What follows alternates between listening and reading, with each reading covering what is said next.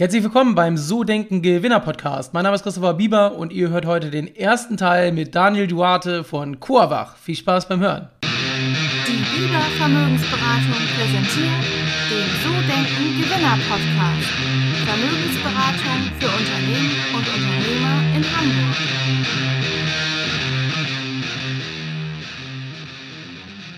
Ja, bevor es losgeht, habe ich noch eine Kleinigkeit in eigener Sache. Ihr kennt schon. Wenn euch der Podcast gefällt, wir wollen natürlich noch wachsen, dann empfehlt ihn an eure Freunde, Arbeitskollegen oder Bekannten. Und ähm, wenn er euch besonders gut gefällt, dann würde ich mich freuen, wenn ihr bei iTunes eine 5-Sterne-Bewertung hinterlasst oder eine Rezension schreibt. Und jetzt wünsche ich euch viel Spaß mit Daniel. Herzlich willkommen beim So Denken Gewinner Podcast. Mein Name ist Christopher Bieber und heute sind wir wieder in einem Interview, leider noch nicht live, das Ganze per Zoom zwischen Hamburg und Berlin. Und ich habe heute bei mir den Daniel Duarte, den Gründer von Coawach und dem Geschäftsführer der Coakult GmbH. Und Daniel, ich freue mich besonders, dass du heute im Podcast bist. Und ähm, ja, erstmal schön, dass du da bist bei mir. Ja, vielen Dank, äh, Christopher, für die super nette Einladung, so Denken Gewinner. Also, das ist ja auf jeden Fall so ein richtigen Satz, ja. Und da freue ich mich mit dir, äh, mich heute darüber zu unterhalten. Vor allem freue ich mich sehr, auch dabei zu sein. Ja, gerne, gerne.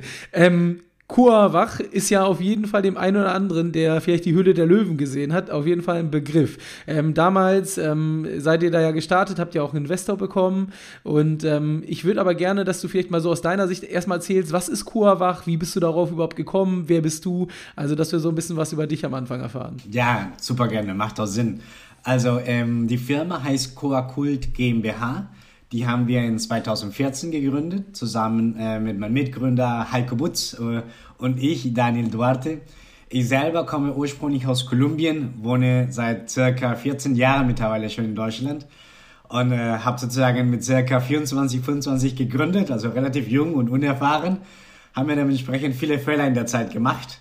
Ähm, und mit Coa Kult äh, verkaufen wir, vertreiben wir die Marke Coa Wach und die Marke Coavach ist eine Mischung von funktionale Produkte, funktionale Kakaoprodukte, die aus Kakao und Guarana basieren.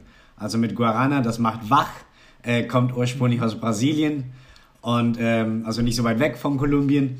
Äh, und ich bin auch aufgewachsen mit dem Kakao trinken. Deswegen war das auf jeden Fall sehr nah. Also nicht nur als Kind, so wie hier in Deutschland, sondern auch als Erwachsene, zum Beispiel mit meiner Familien das auch viel geteilt. Und daraus sind zwei, aktuell zwei Art, Produktarten entstanden. Einmal wir haben den Pulverprodukt, das ist eine Mischung von grundsätzlichen Kakaopulver und Guarana-Pulver und wir haben ähm, auch Getränke, Ready-to-Drinks auf Milchbasis oder Milchalternativen Basis, auch dieselbe Kommunikation Kakao und Guarana. Genau, das ist, was wir machen, Christopher.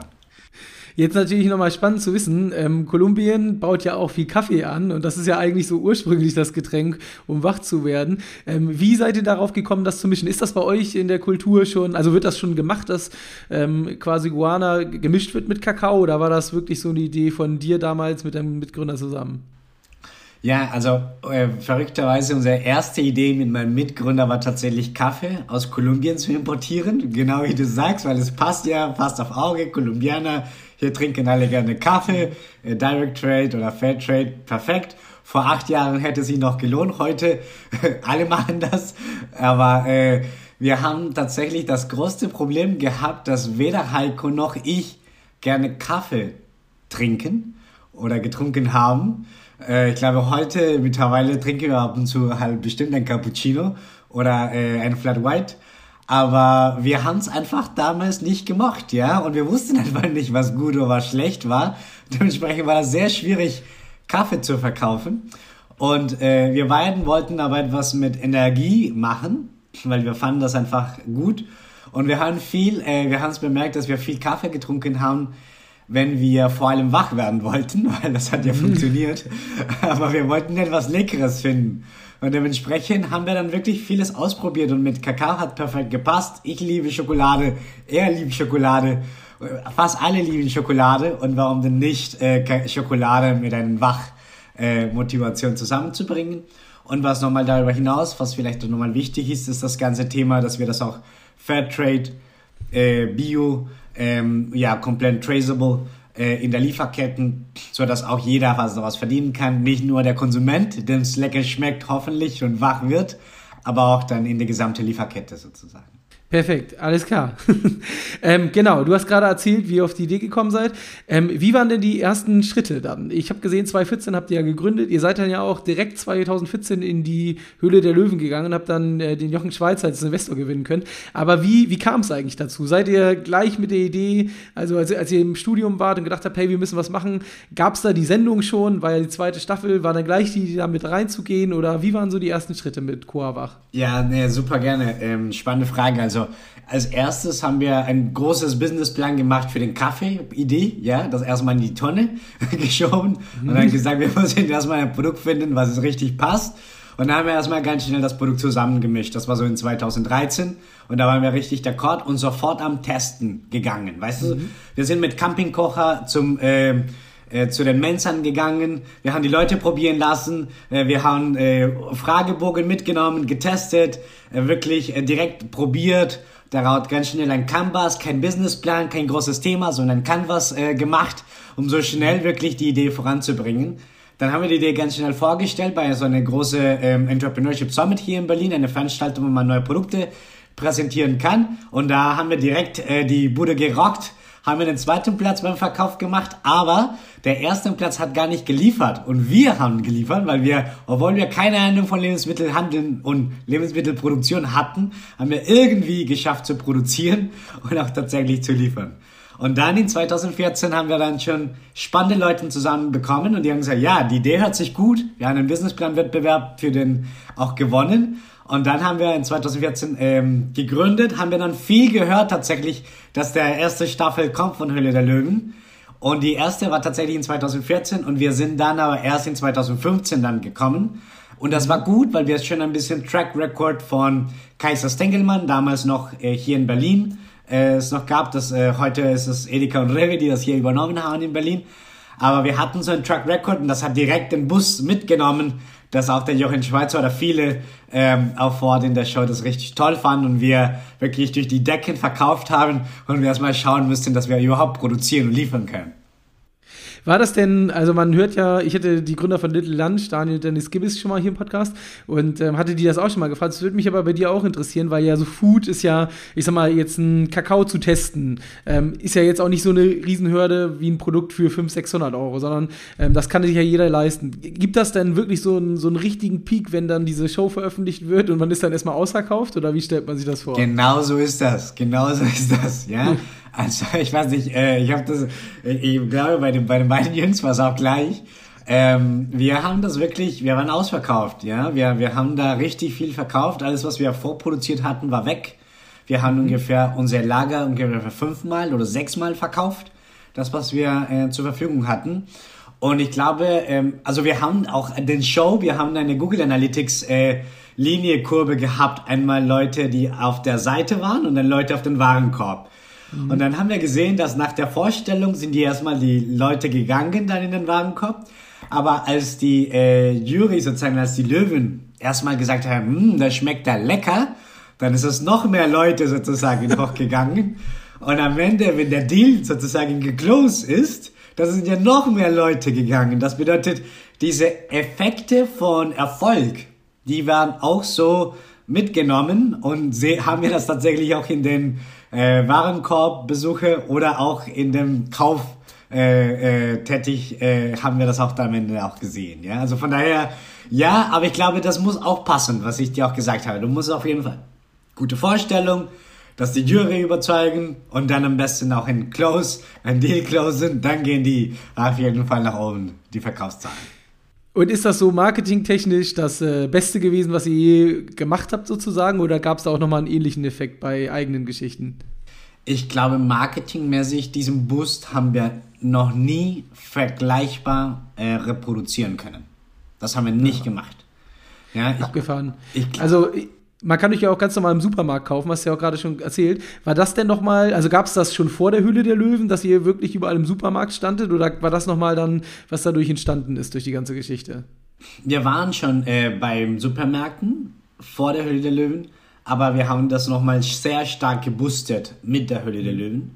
Und das hat auf jeden Fall sehr stark geholfen, einfach das zu nutzen, dann die Ausstrahlung, äh, die Reichweite, die Bekanntheitsgrad Das hat sehr stark geholfen, dass wir noch viel breiter im Lebensmittelhandel äh, ge geworden sind oder, oder weiter unsere Kunden akquiriert haben.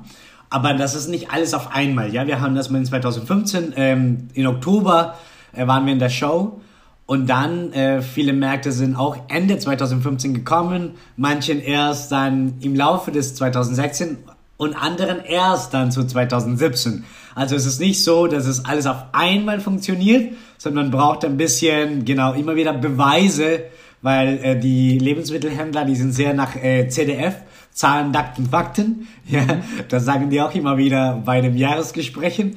Von daher, es braucht nicht nur so ein bisschen Show, du musst auch verkaufen und dich beweisen.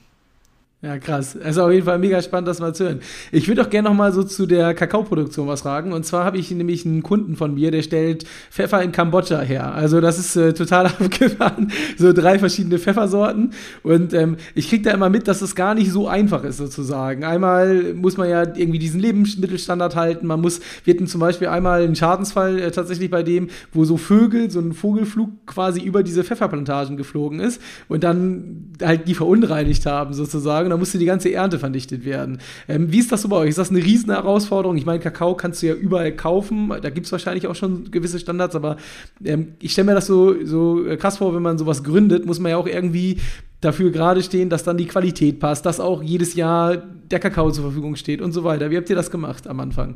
Ja, Hattest du da schon in der Fam Familie einen Kaffee, äh, Kakaoanbauer oder wie, wie lief das sozusagen? Nee, also ich, obwohl ich sehr, sehr viel mit meinem Opa eigentlich in Plantagen war, weil er das geliebt hat, in Kolumbien hatten wir dann keinen selber, keinen Kakao-Plantage, äh, von daher das, die Expertise hatte ich leider nicht.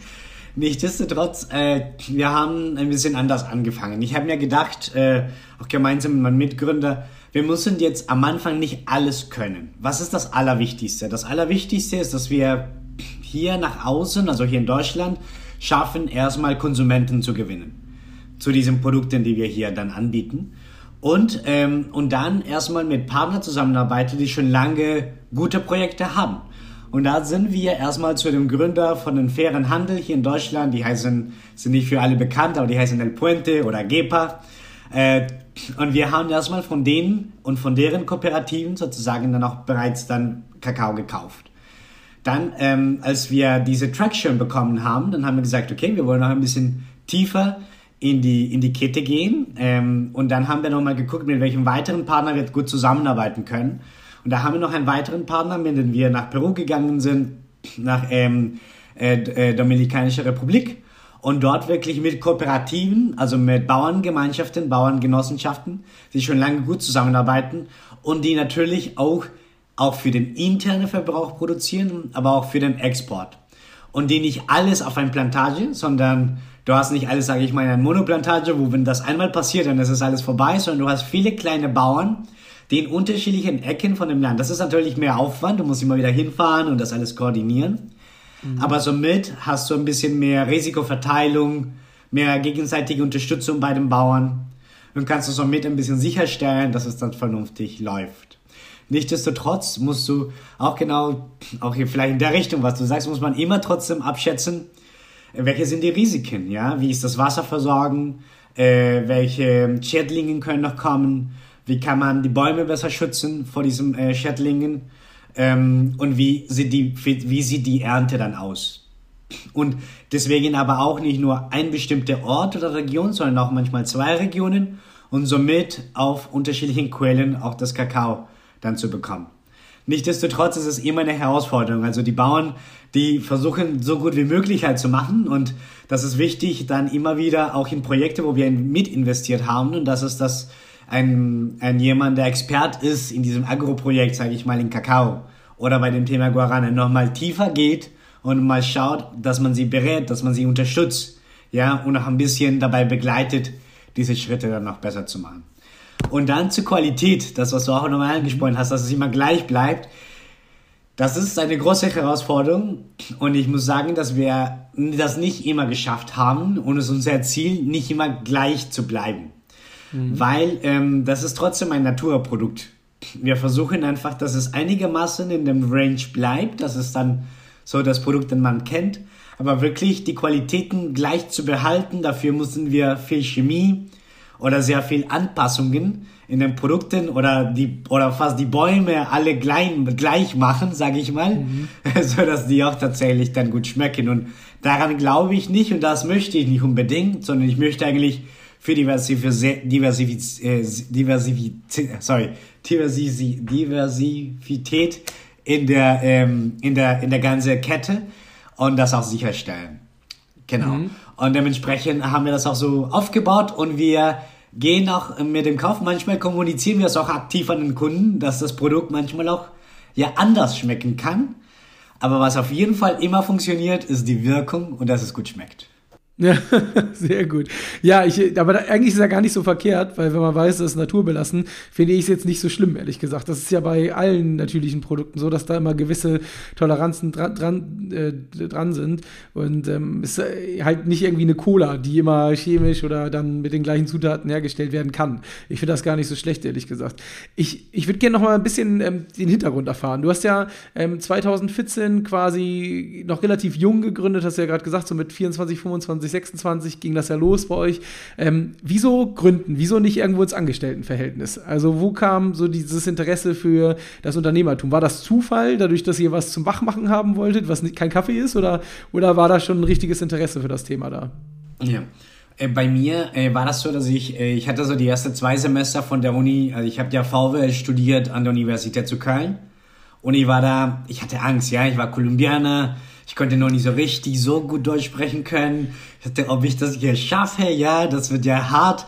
Und dann habe ich da mal in dem ersten Semester eigentlich sehr gute Noten. Eigentlich während der Klausur habe ich mir gedacht, eigentlich, warum habe ich nicht bei allem 1-0 geschrieben, ja?